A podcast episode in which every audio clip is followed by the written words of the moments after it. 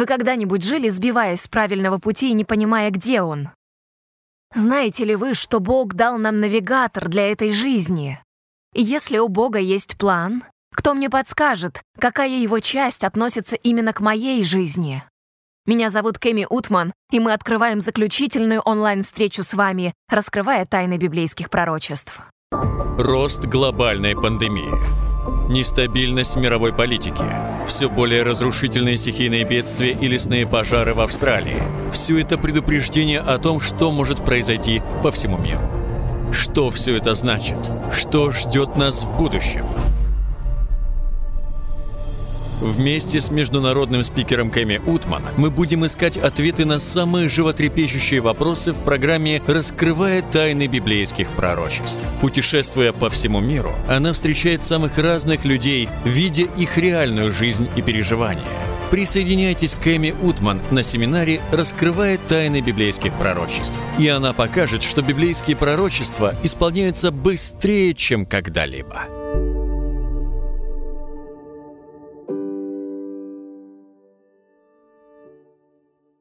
Трудно поверить, что сегодня у нас последний вечер, который мы проведем вместе в программе «Раскрывая тайны библейских пророчеств». Прошедшие 14 дней стали захватывающим исследованием Библии. Мы задавали серьезные вопросы и находили ответы на них. Прямо сейчас вспомните, какую новую истину вы извлекли из нашего совместного изучения программ «Раскрывая тайны библейских пророчеств». Если вы пропустили какие-либо программы или смотрите нас сегодня в первый раз, то можете зайти на наш YouTube-канал, указанный на экране, для получения доступа к архиву всех серий наших встреч. Вы можете многократно просматривать их и делиться знаниями с другими. Поскольку темы взаимосвязаны, пожалуйста, постарайтесь смотреть их по порядку. И помните, что вы можете звонить на наш номер горячей линии с вашими молитвенными просьбами или интересующими вас вопросами. По любым имеющимся у вас вопросам звоните на этот номер, чтобы связаться с нами. Также для продолжения изучения Библии вы можете зарегистрироваться в нашей онлайн-школе изучения Библии. Для этого нужно нажать на опцию «Регистрация». Моя молитва будет о том, чтобы вы продолжали изучение Библии и становились ближе ко Христу. Сегодня я хочу поступить немного иначе и начну с показа короткого видеофильма. Это удивительное свидетельство человека из Назарета и того, как он держится за Бога и как Бог помогает ему.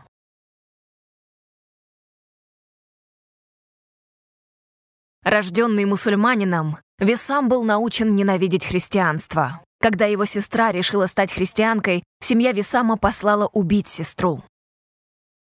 Но трагедии удалось избежать благодаря чудесному сну, который послал ему Господь. Более того, он решил исследовать Библию, вернувшись в Назарет, Висам был полон решимости поделиться обретенной верой с членами семьи. Когда его дядя услышал такое признание, то страшно разгневался и потребовал забить его камнями. Висам был побиваем камнями и не один раз, пока за него не вступились брат и отец. Они помогли ему бежать из страны. Несколько лет спустя, после смерти отца и дяди, мать Висама попросила его вернуться. Он воспринял это приглашение как возможность поделиться учением об Иисусе в родном Назарете. Он решил создать там центр влияния, в котором обучал своих соотечественников английскому языку, используя Библию своих соотечественников. Мы выдали Вессаму плееры Адвентистского всемирного радио, и он раздал их в своей общине. Однако недавно произошли события, которые сильно ухудшили ситуацию. Сыновья его покойного дяди узнали, чем занимался Весам. Несколько лет назад вместе со своим отцом они решили забить его камнями до смерти. И вот теперь собрали толпу и пошли к дому Висама, чтобы напасть на него.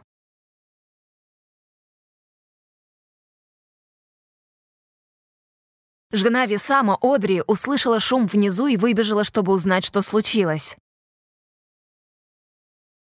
Она сразу поняла, что ее муж в опасности и упала на колени в мольбе.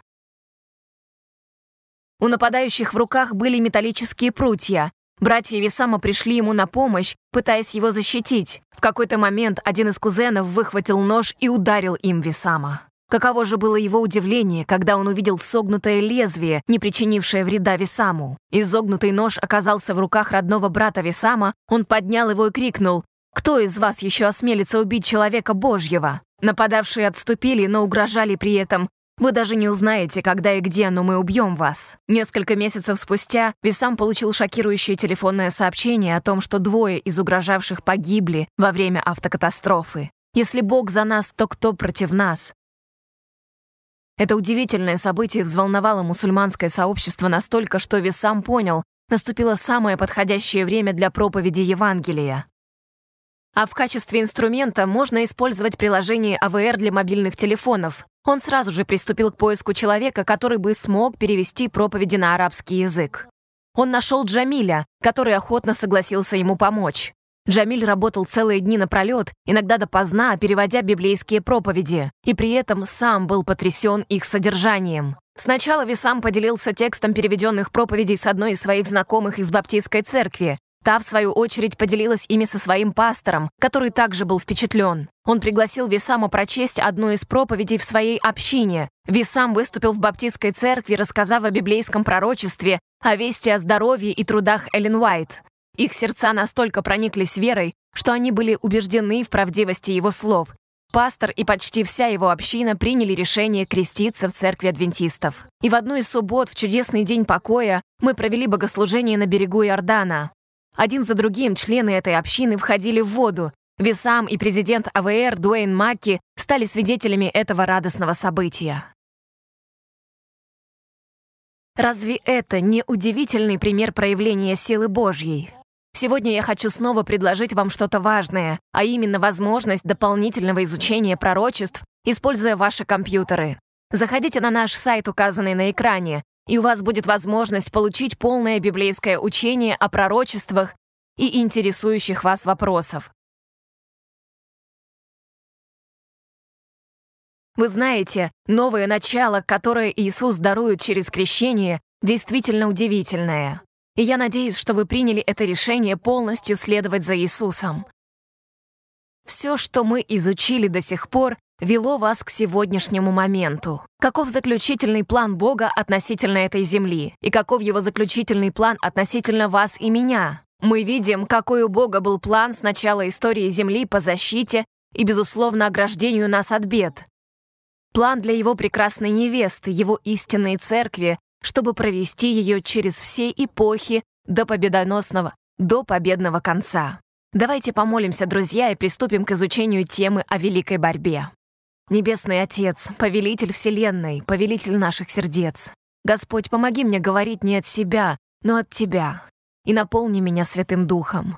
Помажь мои уста своим словом и сделай так, чтобы мы полностью и ясно поняли то время, в которое мы живем.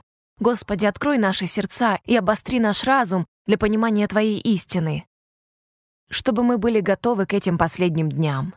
Мы знаем, что Ты защищаешь нас, и мы славим и величаем Тебя, во имя Иисуса. Аминь. Я так вдохновлена возможностью поделиться с вами этим особенным посланием, потому что это именно то, что в свое время пробудило и меня, изменило меня лично и определило направление моей жизни. От поиска себя до поиска Царства Небесного. Давайте вспомним и наш девиз. Если это есть в Библии, то я верю в это. Если это противоречит Библии, то это не для меня. Сегодня мы рассмотрим всю историю великой борьбы между Христом и сатаной, начиная от книги Бытия до книги Откровения. Вы готовы? Кто из вас когда-либо выжимал сок? Вы берете примерно 20 морковок, пропускаете через соковыжималку и получаете одну небольшую чашу сока. Сейчас, если так можно сказать, мы займемся выжимкой самого главного. Очень сочная версия получится.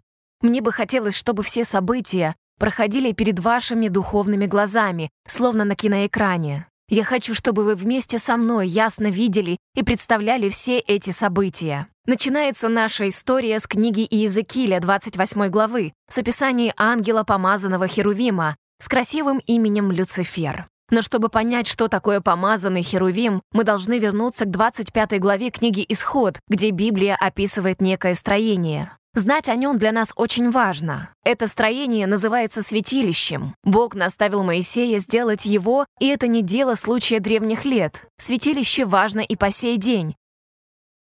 В нем находилось святое святых, отражение престола Бога в небесном царстве. Во святом святых был расположен ковчег завета, по форме своей представлявший престол благодати. Мы можем назвать царским троном, то есть троном самого Бога. Все это говорит нам о чем-то очень важном, а именно, что в Царстве Небесном основой Божьего престола является Его закон, потому что внутри ковчега завета находились скрижали, на которых Божьим перстом были начертаны десять заповедей, Божий закон. Библия говорит о том, что на крышке ковчега были установлены два отлитых из золота херувима, осеняющих ангела. Слово «осеняющий» означает защиту или охрану. Это говорит нам о многом относительно обязанностей Люцифера, когда он служил в Царстве Небесном. Люцифер, то есть светоносный, должен был защищать и охранять закон Божий. Он стоял в присутствии самого Бога. Он должен был стоять на страже неприкосновенности закона, который положен в основу Божьего правления. В 28 главе книги Иезекииля мы читаем о том, что до того, как в нем обнаружилась склонность к беззаконию, то есть греху, Люцифер был херувимом, совершенным существом. В Слове Божьем говорится, что беззаконие — это грех. А что такое грех? Преступление границ или нарушение закона? Люцифер, который должен был охранять закон Божий, выступает против закона, подвергая сомнению авторитет Бога. И таким образом на небе вспыхнула самая первая война. В центре конфликта — закон Божий. Сатана ненавидит Божий закон. Мы провели несколько серий вместе, изучая этот факт. Библия гласит, что Люцифер обманул треть всех ангелов на небесах. Почему и как такое могло произойти? Миллиарды ангелов. Неужели Люцифер сказал, «Эй, святые ангелы, хотите стать злыми духами и пойти вместе со мной?» Нет, это не было бы обманом. Он действует коварно, исподволь искушая. Глава 14 книги Исаии говорит нам о том, что Люцифер возгордился. «Взойду на высоты облачные, буду подобен Всевышнему». Однако быть похожим на Всевышнего означает быть праведным или добродетельным, как Бог, и святым, как Он. Но не об этом заявление Люцифера. Я могу быть святым, как Бог, но без законов, которые бы указывали мне, что для этого нужно делать. Вот чего он хотел. Вам прежде доводилось слышать подобное? Чтобы следовать путям Божьим и быть похожим на Бога, закон вовсе не нужен. Друзья, это чрезмерная самоуверенность, если мы утверждаем, что можем идти путем святости без соблюдения закона. Именно этим доводом были обмануты треть ангелов на небесах. Я надеюсь, вы успеваете за моими мыслями и осознаете важность сказанного. Это как кино с кадрами, мелькающими перед глазами, эпическая история начала нашего мироздания. В ней повествуется о причине того, почему наша планета оказалась в эпицентре мятежа. Однако знайте, что это не будет длиться вечно, поскольку Бог — автор грандиозного плана по спасению человечества и каждого из нас в отдельности. Далее Библия гласит, что Люцифер и его ангелы были низвергнуты с небес. Почему? Почему случилось так, что Люцифер не был сразу же предан Божьему суду? Вы когда-нибудь задавались этим вопросом? Вы когда-нибудь спрашивали, почему его наказание отсрочено во времени? Ответ прост, но труден для понимания. Второзаконие 19.15 открывает принцип, данный Моисею и сынам Израилевым. Он заключается в том, что при возникновении разногласий между двумя сторонами нужно третье лицо, которое поможет разобраться и рассудит интересы какой из сторон ущемлены и нуждаются в защите. Это единственное и справедливое решение, не так ли? Теперь рассмотрим этот принцип применительно к тому конфликту, что произошел на небесах. Когда Люцифер и его ангелы восстали, что произошло с небожителями? Они разделились на сторонников и противников Бога. С одной стороны Бог и святые ангелы, а с другой Люцифер и обманутые им ангелы. Ситуация похожа на безвыходную. Дьявол обвиняет Бога, а Бог не может выступить в роли третейского судьи, потому что он обвиняемый. Книге Иезекииля 28.17 мы читаем о том, что Творец изгоняет свое творение со словами «Перед царями отдам тебя на позор, перед глазами всех видящих тебя». Это что, приговор? Бывший страж закона задается вопросом «Да, и кто же может меня судить?» Вы понимаете, на небе две конфликтующие стороны. Отсюда вопрос. Кто может стать третьим лицом, которое вынесет приговор Люциферу и оправдает Бога? Помните, несколько серий ранее мы изучали вопросы о тысячелетнем царстве и суде. Речь шла о спасенных, которые и займут место присяжных на небесном суде. Сейчас мы должны посмотреть три условия, на основании которых избираются присяжные. Условие первое — это, скорее всего, будут те, кто не постиг тайны беззакония. Согласны?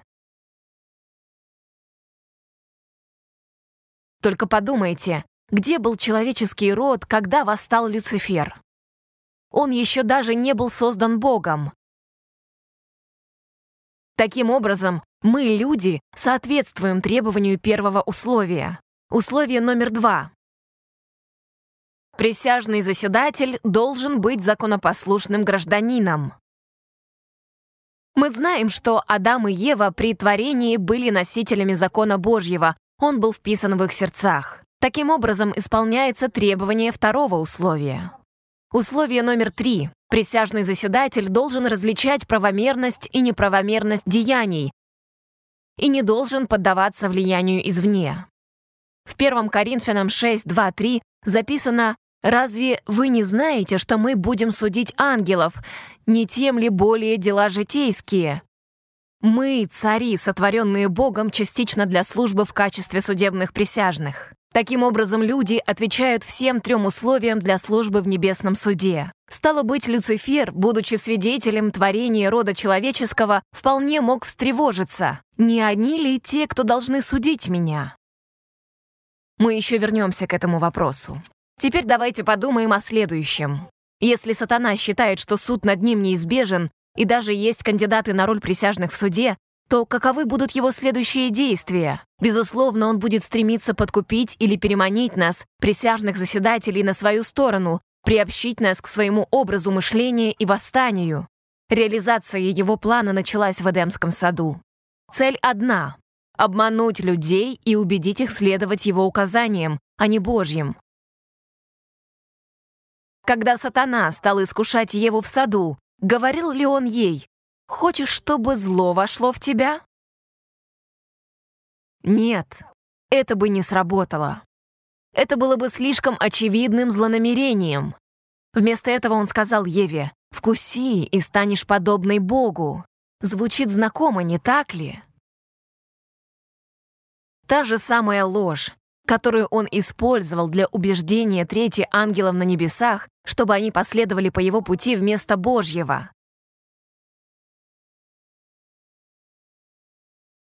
Древний змей ввел человечество в заблуждение, представив им искаженный образ Бога. Увы, наши прародители Адам и Ева поверили, по сути предали Бога, вкусили от дерева познания добра и зла, то есть нарушили требования первого и второго условий, нарушив закон. Роду человеческому, людям грядущих поколений грозила смертельная опасность. Но там же, в Эдемском саду, прозвучало обетование, вселившее в них надежду. Обетование о Спасителе, чтобы у них снова появилась надежда на Царство Небесное. Ничего себе.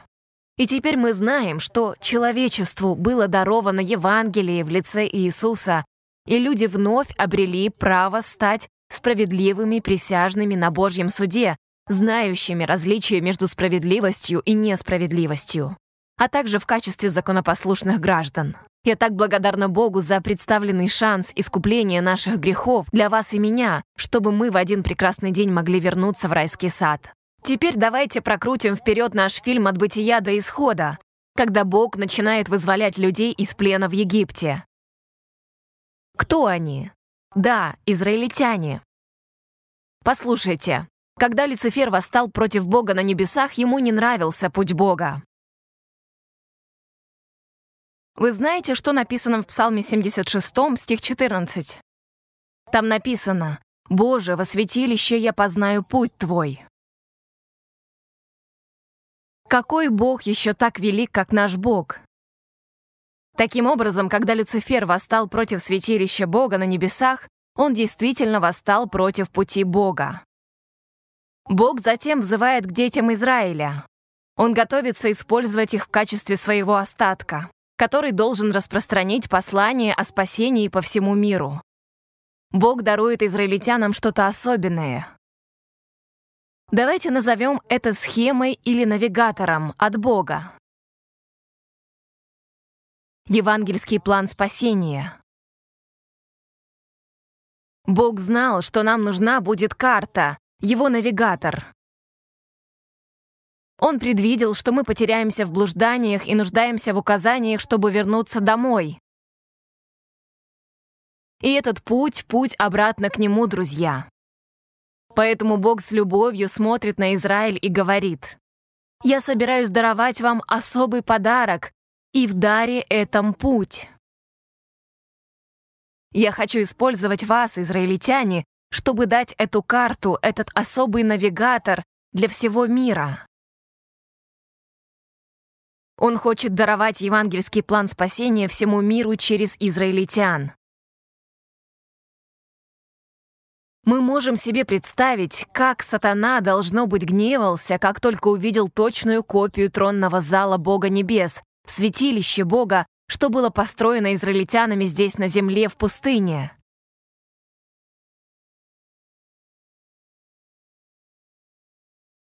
Теперь люди имели возможность понять план Бога по спасению. В ответ сатана, должно быть, начал собирать свою армию пропагандистов, падших ангелов, чтобы убедить нас в том, что только в его рядах мы обретаем свободу и спасение. Но мы-то знаем истину, и это нам не нравится. Сатана скандирует «Мы уничтожим план Бога по спасению мира». Мы уничтожим людей, владеющих истиной Божьей. Мы не можем позволить истине завладеть миром. И вам должно быть интересно, как он пытается этого добиться. Прежде рассмотрим детально план Божьего спасения. Мы возьмем схему святилища и изучим его на экране. Давайте посмотрим на святилище сверху, как будто мы пролетаем над ним. Вы видите передний двор, во дворе есть два объекта, представляющих для нас реальный интерес. Теперь особый интерес представляет реальное значение каждого предмета обстановки лично для вас и меня. Сначала мы видим алтарь, где приносили в жертву животных. Символом чего это является? Кого на самом деле приносили в жертву? Все жертвы указывали на него. Второй объект или предмет — это сосуд для омовения. Использовался священниками для омовения их рук и ног. А это символ чего? Крещения. Идем дальше, перемещаемся внутрь святилища. Вы видите стол хлебов предложения. Это символ Слова Божьего, хлеба жизни. Читаем в Евангелии от Матфея 4.4. Не хлебом единым жив человек, а всяким словом, исходящим из уст Божьих. Напротив стола мы видим жертвенник курения, воскуряемый фимиам — символ наших молитв. Здесь же мы видим семисвечник, как символ Святого Духа, полноты Божьей благодати. Друзья, в Евангелии написано «Вы свет мира». Город, находящийся на горе, не может быть скрыт для глаз. Мы должны ярко светиться во имя Иисуса, друзья. Это все о нашем свидетельстве. Теперь внутреннее отделение святое святых. Здесь ковчег завета с десятью заповедями внутри. Таков, друзья, общий вид нашей схемы. Получается, что святилище наглядно представляет план Божьего спасения? Если вы пристально посмотрите на эту картину и проведете линию по внешним краям предметов обстановки, знаете, что вы обнаружите? Да, крест. Могли бы вы представить, что за тысячи лет до пришествия Иисуса святилище стало наглядным пособием в постижении Божьего плана спасения, и оно указывало на крестный подвиг Христа? Он говорит, «Я есть путь и истина и жизнь» в Евангелии от Иоанна 14.6. Также, когда вы смотрите на святилище, вы можете найти что-то еще очень значимое повсюду. Рядом с каждым из предметов были следы от ран Христа. Вы видите Агнца Божьего на кресте. Раны на теле, раны на сердце. Его пронзенные руки и ноги. Буквально пролитая кровь Сына Божьего.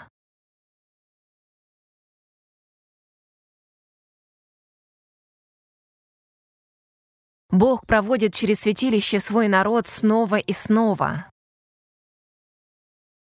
Мы многократно читаем об этом в Ветхом Завете. В Исходе 12 главе Бог выводит Израиль из рабства, и первое, что велел им сделать, принести в жертву Агнца и кровь его нанести на дверные косяки. Так какой предмет обстановки это символизирует? Жертвенный алтарь. Теперь откройте исход 14 главу. Они на пути к свободе, и фараон говорит, «Подождите, что я наделал? Я передумал. Догоните их, верните их назад». Что делает Бог? Он разводит воды Красного моря в стороны. Что это символизирует? Умывальницу для крещения. После того, как они добрались до другого берега Красного моря, в исходе 16 главе, угадайте, что произошло. Они начинают кричать мы голодны. И угадайте, что Бог делает для своего остатка. Он посылает манну, хлеб с небес, символизирующую стол хлебов предложения. Затем в исходе 19 глава Бог говорит им, «Вы мое особое сокровище, вы мой свет для мира, мой остаток, который я хочу использовать, чтобы принести спасение этой земле». Что по сути означает, что Бог приведет их к семисвечнику, Бог говорит Моисею, «Я хочу, чтобы ты передал моему остатку провести три дня в подготовке ко встрече со мной, в подготовке сердец, в молитве, что символизирует жертвенник курения. Почему они должны подготовить свои сердца и к чему? Это связано с тем, что происходит в исходе 20 главе. И все верно, Бог не сходит и оглашает 10 заповедей. Теперь давайте посмотрим на жизнь Иисуса и то, как она схожа со строением святилища. Иисус рождается в яслях среди животных, и можно сказать, что он родился на жертвенном алтаре. Он крестился в возрасте 30 лет, что отсылает нас к умывальнице. Далее он уходит в пустыню, где его искушает сатана. Его первое искушение — превращение камней в хлеб, Второе искушение — падение с утеса и вознесение самонадеянной молитвы Богу. Третье искушение. «Я знаю, ты пришел за своим остатком, твоим семисвечником. Склонись, и я отдам твой остаток». Но Иисус отказывается от предложений сатаны. Иисус преодолевает все три искушения и продолжает проповедовать закон в сочетании с милосердием. Или как насчет такого? Тот же порядок. Давайте посмотрим книги Нового Завета. Книги от Матфея, Марка, Луки и Иоанна. Все касаются темы жертвы Христа. Следующая книга, которая называется «Деяние», касается темы крещения и дара Святого Духа. Это умывальница. Идею святилища мы также видим в следующих книгах, апостольских посланиях, где читаем о важности библейского учения, молитвы и свидетельства. Затем откровение переносит нас в сам тронный зал Бога, святилище. Друзья, мы должны изучать эту схему. Эта схема есть план спасения. Таким образом, теперь я знаю, что если я хочу спастись, мне нужно пройти путем святилища. В кого нужно сначала уверовать, согласно посланию к римлянам 10.9? Христа. И если я действительно полюблю Христа, как моего личного Господа и Спасителя, что произойдет со мной? Я буду крещена. Что дальше? Или на этом все? Есть ли что-то еще, ведущее по Божьему пути помимо крещения? Да, есть. После жертвы раскаяния, крещения, следуя за Христом, я утверждаюсь в Слове Божьем, в своих молитвах возношу Ему славу, укрепляю отношения с Ним, подобно свету семисвечника свидетельствую о Его любви, приношу плоды Духа, действующего во мне.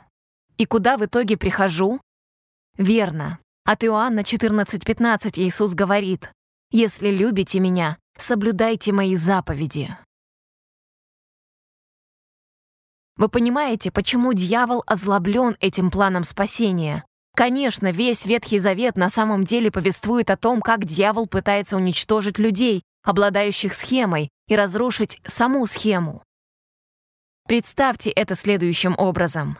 Простите за аналогию, но она будет понятна любителям американского футбола. Бог, подобно тренеру, разработал схему игры на футбольном поле. Что происходит, если игроки пренебрегают схемой? Поражение. Израиль вдруг принимает решение восстать против Бога и становится настолько упрямым, что Бог позволяет ему пройти собственным путем прочь, что приводит к поражению, вавилонскому пленению. А что дальше? Библия повествует о первом из трех пророчеств в послании Даниила. Первое пророчество охватывает 70-недельный период. О чем это пророчество? Мы постарались объяснить его просто на примере этой иллюстрации, друзья.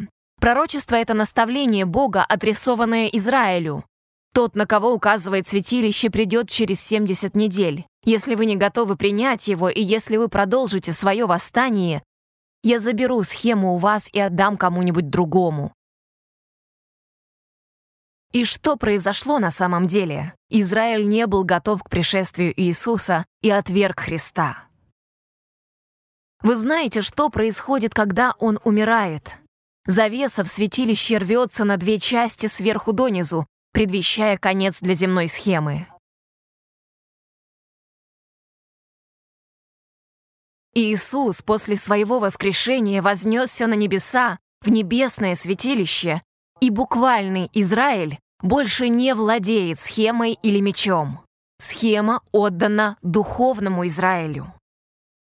Угадайте, что случилось? За эти 14 встреч мы увидели основные вехи Ветхого Завета. Ух, мы на полпути. Бог дает Израилю дар языков, чтобы они могли поведать это послание о небесном святилище и небесном первосвященнике всему миру. Взяв начало в духовном Израиле и следуя по полю, теперь ничто не может остановить их. Сатана говорит, что должен остановить этих людей, этих неустанных христиан. Ну и что же делает сатана? Во-первых, он поднимает материально мыслящий Израиль в нападение на духовный Израиль. Затем он поднимает материалистически мыслящий Рим в нападение на духовный Израиль. Но сатана обнаруживает, что каждая смерть христианина работает против него, потому что их кровь похожа на семя, которое только приумножает число верных. Наполняясь еще большей решимостью, чем когда-либо, Сатана говорит, теперь мне действительно нужно изменить тактику. Это приводит нас ко второму из трех временных пророчеств в послании Даниила. 1260-летнее пророчество. Как мы изучали, данное пророчество гласит, что появится сила под названием «Малый Рог». Эта сила зверя попытается низвергнуть схему Бога. Как дьявол использует эту силу Малого Рога, поддельную духовную силу, чтобы не свергнуть святилище Бога? Давайте выведем нашу схему снова на экран. Вы видите? Дьявол — искусный фальсификатор. Он управляет массами посредством своих искусных подмен. Помните, друзья, для каждой библейской истины у сатаны есть своя фальшивка. Что же произошло во времена мрачного Средневековья, в тот 1260-летний период, который мы изучали? Согласно историческим фактам, церковь мрачного Средневековья, римско-католическая церковь, низвергла истины Бога, открытые через святилище. Что я имею в виду? Алтарь, который представлял собой жертву Христа, был отвергнут и заменен на учение о эпитимии, Людям сказали, что жертва Христа недостаточно для прощения грехов, и вы должны заплатить эпитимию. Истинное учение о жертве Христа было заменено ложным учением. А как насчет умывальницы? Сосуда для омовений, символизирующие крещение. Церковь мрачного средневековья заявила, что вводит младенческое окропление вместо подлинного крещения через погружение, которое подразумевало исповедь и искреннее покаяние. Мало того, что они это сделали, так они добрались до святилища, до стола хлебов предложений и отобрали у народа Слово Божье, заявив при этом, «Вы сами не можете понять Слово Божье без священника, который бы вам его объяснил». Таким образом, они поспособствовали тому, что традиции церкви стали важнее, чем Слово Божье. Кроме этого, как показывает история, они добрались до жертвенника курения, который символизирует молитвы, и объявили, что вы не можете молиться напрямую Богу, поскольку только через посредника открывается путь к Богу. Они создали так называемую исповедальню с двумя отсеками, разделенную занавесью, где на месте Бога сидит священник, выслушивающий исповеди других людей. Друзья, это имитация святилища. Эти фальшивые учения затмили свет истины и церкви, создав таким образом мрачное средневековье. В конечном счете римско-католическая церковь добралась до святого святых, где находится закон Божий. Его десять заповедей были изменены. Мы провели много времени вместе, изучая эти детали в этой серии встреч. Они взяли четвертую заповедь о субботе, седьмом дне, дне отдохновения и отвергли ее, заменив день поклонения Богу. Сатана полон решимости испортить навигатор Бога. Он хочет, чтобы вы были среди потерянных душ. Нужно ли нам отчаиваться? Что теперь Бог собирается делать? Так вот, есть еще одно пророчество под названием «Пророчество 2300 лет». Это пророчество гласит о том, что конец 2300-летнего периода закончится в 1844 году. Друзья, это более глубокое исследование, которое я рекомендую обсудить с нашими преподавателями школы изучения Библии, но я должна кое-что отметить. В этом 2300-летнем периоде святилище будет очищено или восстановлено. Дело в том, что в книге пророка Даниила 8.14 говорится, что оно будет восстановлено до его первоначального истинного состояния. Путь Божий открыт, смотрите. Вы знаете, что наш Бог делает в течение последних 500 лет. Он терпеливо восстанавливает каждую истину, которая была искажена или отвергнута во времена мрачного Средневековья. Давайте вернемся к нашему последнему слайду со схемой, который демонстрирует все низвергнутые истины. Смотрите внимательно на то, что делает наш Господь. В XIV веке на исторической арене появляется человек по имени Джон Уиклиф. К чему Бог призвал Уиклифа? Он переводит Библию на язык простых людей.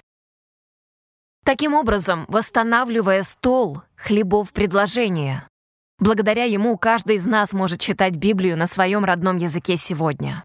Друзья, если бы я жила в XIV веке, я следовала бы за Джоном Уиклифом повсюду. Теперь перенесемся в конец XV века, Теперь перенесемся в конец 15 века, когда появляется человек по имени Мартин Лютер. Вот этот человек Божий. Мартин Лютер начинает реформацию протестантизма в начале 16 столетия. Через него Бог восстанавливает истину о жертве Иисуса Христа. На кресте Он заплатил за наши грехи, а не эпитимия. Таким образом, если бы я жила в те времена, я бы точно стала лютеранкой. Слава Богу за лютеранское движение. Аминь. Человек по имени Жан Кальвин появляется в XVI столетии и основывает пресвитерианское движение. У Жана Кальвина было особое поручение. Он проповедовал, что нам открыт доступ к престолу Божьему. Жан Кальвин, по сути, восстанавливает жертвенник курения. В это время я бы желала быть пресвитерианкой. Вы видите, друзья, что люди Божьи продолжают принимать новую истину или новый свет, который Бог открывает им. Превосходно. В конце XVI века появляется человек по имени Джон Смит, который после изучения Библии сказал «Подождите, вы не можете крестить младенцев через окропление». Библия ясно гласит, что вы должны исповедаться и раскаяться в ваших грехах прежде, чем вы будете крещены полным погружением в воду. Это, по сути, восстановление умывальницы, сосуда для омовений. Он стал основателем баптистского движения. Друзья, если бы я жила в начале 17 века, я определенно была бы баптисткой. В 18 столетии появляется человек по имени Джон Уэсли, который становится основателем методистского движения. У него было особое поручение популяризации Евангелия в мире. И Бог через него, по сути, восстанавливает семисвечник. Позвольте вашему свету также сиять. Если бы я жила в 18 столетии, я бы желала быть членом методистской церкви. Друзья, остался еще один предмет обстановки, который нужно восстановить. Хм. Какое движение было вызвано Богом в 19 столетии для восстановления последнего пазла в картине истины о святилище? Какое движение восстанавливает ковчег Завета? Адвентисты седьмого дня восстанавливают 10 заповедей, хранящихся в ковчеге Завета, включая четвертую заповедь — напоминание про святость Дня покоя. Это выбранный Богом день. Его день покоя — это наша печать. И мы изучали это, друзья. Это его печать на нас во спасение нам. Мы уже видели это в презентации «Подлинная печать». Бог призвал нас для таких времен, как сейчас. Он хочет, чтобы мы знали его библейскую истину. Библия говорит нам в седьмой главе книги Откровения, что мы должны иметь печать живого Бога, чтобы пережить последнее время. Друзья, мы должны принять печать для Царства Небесного. Мы изучили, как первый ангел в Откровении 14 главе пронес Евангелие по всему миру. Это Евангелие невозможно было проповедать в течение периода мрачного Средневековья, потому что истина Бога была отнята и отвергнута. Отнята у людей, к 1844 году все предметы святилища были восстановлены Богом. Так кто же такие адвентисты седьмого дня? Это наследники реформации.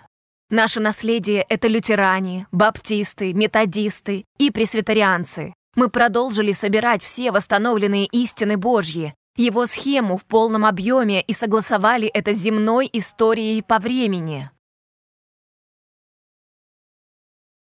В 1988 году состоялся футбольный матч. Университет штата Калифорния играл против Стэнфорда. Событие это в американском футболе назвали «большой игрой». На часах оставалось 4 секунды, и Университет штата Калифорния отставал на одно очко. Группа поддержки уже начала праздновать. Все, что оставалось сделать Стэнфорду, это начать игру, забросив мяч центра поля. Они понимали, что игра окончена. То есть какова вероятность другой команды по отбиванию мяча и победе. Так вот, они вводят мяч в игру, и он попадает на поле. Университет штата Калифорния заполучает мяч и начинается его передвижение по полю. Мяч у первого игрока, его пытаются отобрать. Игрок падает, но успевает передать пас своему товарищу по команде. На другой стороне поля группа поддержки уже празднует победу. Зрители скандируют стоя. Второй игрок ведет мяч. Напряжение нарастает. Трибуны переходят на крик, поскольку и у второго игрока пытаются отобрать мяч, но и он прежде своего нападения успевает передать пас дальше. Затем третий игрок. Четвертый. Пятый.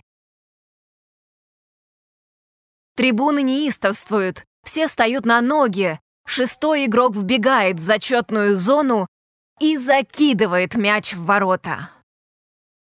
Послушайте меня, друзья, команда «Дьявола» находится на поле прямо сейчас. Они полагают, что игра закончена, Они думают, что мы, как хранящие заповеди христиане, целиком верящие Библии, адвентисты седьмого дня, побежденные люди. Друзья, Бог хочет, чтобы мы закончили игру. Давайте закончим с этим и пойдем домой. На часах не осталось времени. Пророчество 1844 года было последним пророчеством Писания. Друзья, изучите этот вопрос сами. В моей голове картина ангелов, стоящих на ногах или парящих на крыльях, летящих к нам в поддержку. Поторопитесь, несите мяч, пока не прозвучал финальный свисток, запросьте его в зачетную зону. И от людей Божьих передается по полю послание первого ангела, послание второго ангела, послание третьего ангела, и все они для нас друзья. Послание третьего ангела — это послание Ноя. Войдите в ковчег библейской истины. Войдите в ковчег, пока еще не слишком поздно. Почему? Потому что печать Бога находится в ковчеге. Библия гласит, что те, кто остался вне ковчега, будут обречены на смерть. В Откровении 15 и 16 говорится об ангелах с семью последними язвами или бедствиями, которые вышли из святилища. Почему? Потому что те, кому адресованы бедствия, это те, кто проигнорировал и отверг содержимое святилища. Наше послание заключается в необходимости войти в ковчег. Кто решит войти в ковчег и принять печать Бога, должен ли бояться неминуемых семи язв? Как всегда, Священное Писание содержит ответ на наш вопрос. Псалом 90, моя любимая глава. Стих 1. «Живущий под кровом Всевышнего, под сенью Всемогущего покоится». Это обещание и защита, друзья. Положитесь на него. Стих 10. «Не приключится тебе зло, и язва не приблизится к жилищу твоему. Несчастья даже близко не подойдут, точно так же, как с израильтянами. Вы верите обещаниям Бога? Наш Бог на протяжении всей истории Земли был верен своим обещаниям. Он всегда готов доказать праведность своего характера. Он обещает вам достаток хлеба и воды, я верю ему. В книге Исаии, 43 глава, стих 1 и 5, Бог говорит следующее. «Не бойся, ибо я искупил тебя, назвал тебя по имени твоему, ты мой, не бойся, я с тобою». Давайте запомним это, друзья, потому что нам это понадобится, и, вероятно, раньше, чем мы думаем. Однажды вы поймете, что единственное сокровище, которым вы сможете владеть и которое никто у вас не сможет отнять, являются сохраненные в вашей памяти знания и события. Пусть услышанная вами истина будет наивысшей ценностью памяти. Аллилуйя! Иисус грядет. Он разверз небеса. Библия настолько ясно говорит о том, что любой глаз увидит, что Он идет, мы читали, как успокоенные праведники встанут из своих могил, чтобы встретить его на воздухе. Это не секрет, друзья. Все увидят, что происходит. Не обманывайтесь. Мы также изучили, как праведные люди отправятся в Царство Небесное и на протяжении тысячи лет будут исполнять службу присяжных в Небесном суде. Когда судные книги были вновь открыты в 1844 году, в них было только обвинение сатаны, которое мы видим в Откровении 12.10. И причина, по которой Бог открыл судные книги, это не попытка осудить вас или меня, а доказать то, что сатана лжец. Сатана возмущается. Но он же сделал это. Или она же сделала это. Бог же говорит, на основании небесных книг что они раскаялись во всех своих грехах. Таким образом, они чисты, как снег. Они мои дети. Судные книги содержат главные доказательства для вашего спасения, а не уничтожения. Теперь, когда начнется суд в тысячелетнем царстве, праведные люди увидят книги и присоединятся к хору ангелов. Праведны и истинны пути твои, Бог, и судишь ты судом праведным. И в конце тысячелетнего царства Бог снизойдет с престола небесного и воскресит на земле умерших в день его второго пришествия. И в это время планета превратится в крупнейший кинотеатр, который мы когда-либо видели. Никому еще не были подвластны такие видео и звуковые эффекты. Это будет финальный показ фильма для Земли. Это будет реальное телевидение и не постановка. Я не хотела бы встретить потерянных, нечестивых, указывающих на меня и приговаривающих «Ты видела этот фильм и не сказала мне о нем?» Ты говорила мне о последнем голливудском блокбастере, но не рассказала мне о фильме, чей сюжет будет иметь значение, Великая борьба.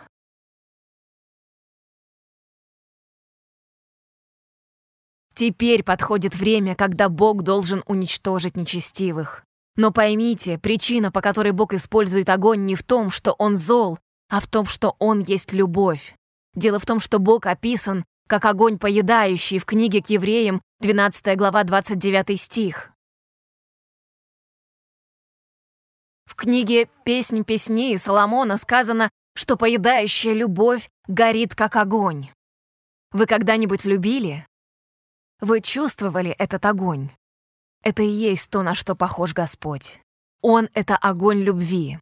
Четвертая книга царств 6.17 описывает его огненную колесницу, его город — город огня, его трон — трон огня, и он хочет, чтобы мы были в состоянии пребывать в том огне, и чтобы огонь не поедал нас. Друзья, хотите ли вы близко приблизиться к Богу? Вам лучше быть огнеупорными. Точно такими же, как несгораемый куст, который Бог показал Моисею. Как куст горел, но не сгорал? Бог пытался показать Моисею, это мой идеал для человеческого рода. Он хочет, чтобы мы могли стоять в его присутствии, как Сидрах, Месах и Авдинага, брошенные в огонь и не сгоревшие. Послушайте, праведные люди горят вечной славой Господа.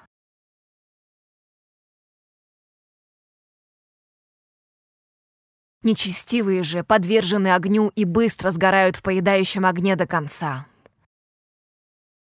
Бог не пустит их в Царство Небесное, потому что Царство Небесное будет для них адом.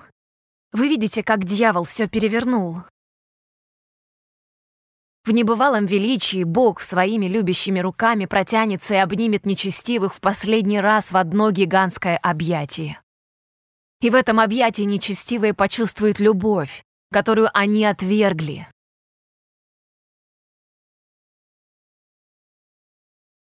и тогда каждое колено преклонится, и все заявят о том, что пути Божьи праведны и истинные. Существует единогласное решение уничтожить нечестивых. А затем Бог обновит планету до ее первоначального замысла, совершенного райского сада. Библия говорит в книге от Исаии, 66 глава, что из субботы в субботу будет приходить всякая плоть пред лицо мое на поклонение. Видите, друзья, мы будем хранить субботу в Царстве Небесном вечно. Это заключительный фильм для Земли, друзья. Бог призвал нас в это время. Хватит выжидать. Сатана хочет, чтобы мы верили своим сомнениям и сомневались в своих убеждениях. Неважно, что мы сделали. Милосердия у Иисуса более чем достаточно, чтобы принять нас. Иисус закончит то, что Он зародил нас в детстве. Просто попросите Его. Все, что Ему нужно, это разрешение, и Он придет заполнить вашу жизнь. Наш Господь в силах. Он невероятно могуществен, чтобы сдержать каждое свое обещание. Мне бы хотелось лучше описать его для вас, потому что он неописуем, даже непостижим. Он непобедим и непреодолим. И когда вы влюбляетесь в Господа, то не можете вырвать его из своего сердца. И он никогда не отпустит вашу руку. Неразумно отрекаться от него, ведь мы не можем жить без него. Смерть не властна над ним, и могила не смогла удержать его. Могила пуста, друзья. Наш Искупитель жив, и Он хочет видеть нас рядом с собой всегда. Давайте помолимся. Небесный Отец, Царь Вселенной, я молюсь, чтобы каждый из нас стоял твердо в истине Твоей, чтобы мы оставались бдительными и не оказывались в ловушках сатаны, чтобы мы получили обещанную защиту и поддержку в эти последние дни. Ты могуществен и милосерден, и Ты продолжаешь защищать и поддерживать, хотя мы этого не заслуживаем. Ты смотришь на нас, как на свои неограненные алмазы, и делаешь нас способными сиять. Славим Тебя, Иисус. Ты царь Вселенной. Прямо сейчас я особенно молюсь о своих друзьях, кто учился со мной на протяжении всех серий. Ты знаешь сердце каждого. Пошли своего Духа Святого особым образом и помоги им следовать Твоей истине, чтобы мы все встретились однажды в Царстве Твоем. Позволь возвестить о Тебе всему миру.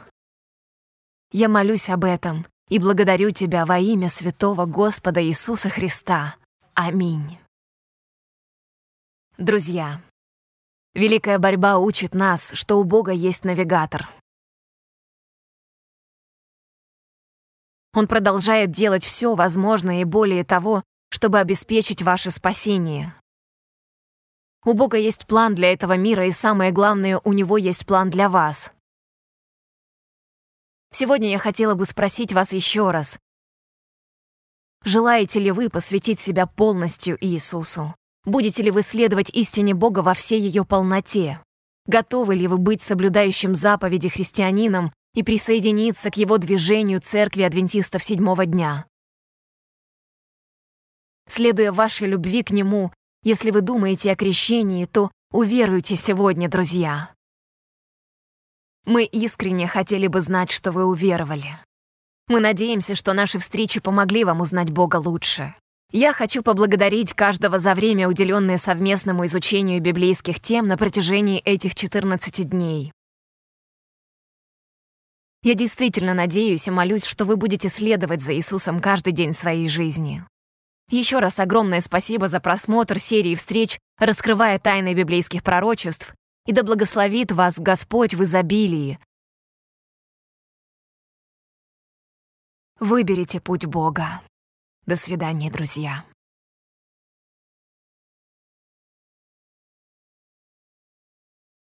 Дорогие друзья, для меня было честью поделиться с вами самыми великими библейскими пророчествами на протяжении этих 14 дней.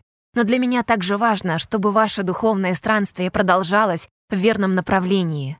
Мне бы очень хотелось, чтобы вы продолжили изучать Слово Господне, которое поможет вам приблизиться ко Христу и подготовит вас к Его Царству Небесному. Если вы полюбили Библию как Слово Божье и желаете следовать только ей, так же, как и я, я рекомендую вам продолжить углубляться в изучение Библии и получать от этого щедрые благословения вместе с командой Школы Библии.